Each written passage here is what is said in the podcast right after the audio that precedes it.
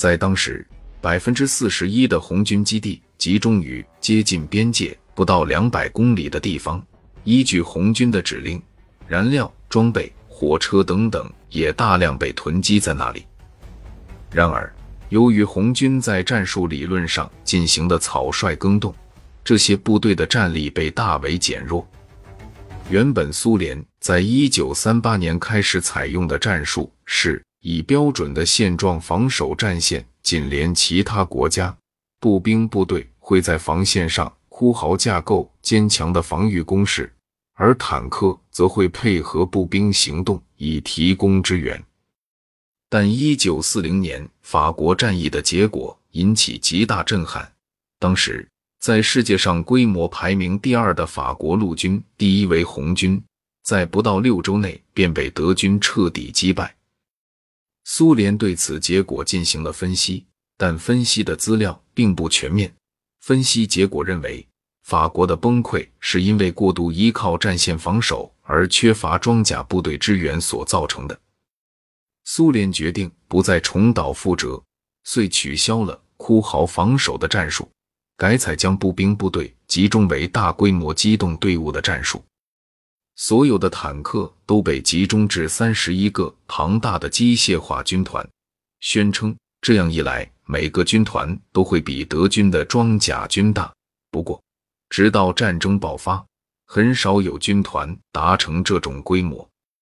苏联所预测的情况是，一旦德国发起攻击。德军先锋的装甲部队便会被机械化军团所切断和歼灭，接着机械化军团会和步兵部队一同歼灭剩余的德军步兵，而南方的乌克兰地区则驻扎了大量的部队，准备在战争爆发后对德军进行战略包围。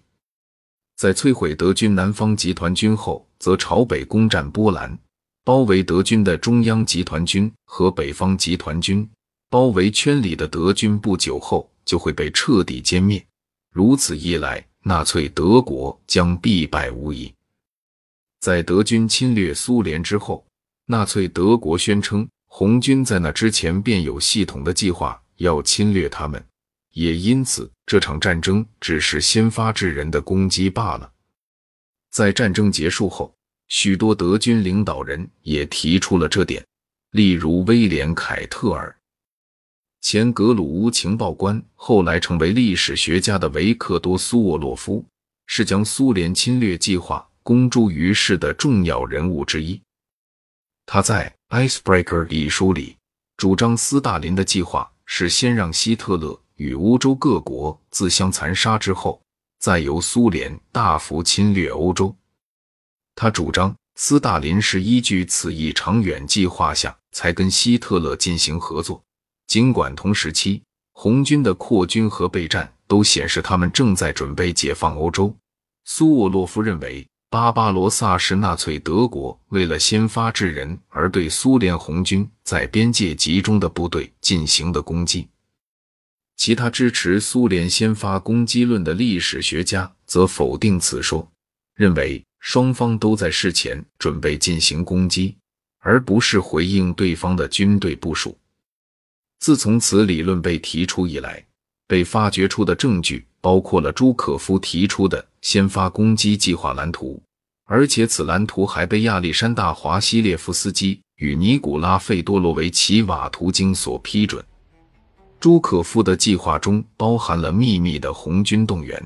以训练为借口，在边界大量部署军队，以期在攻击开始之后切断德国与其盟国如罗马尼亚的连结。借此中断德国的石油供给。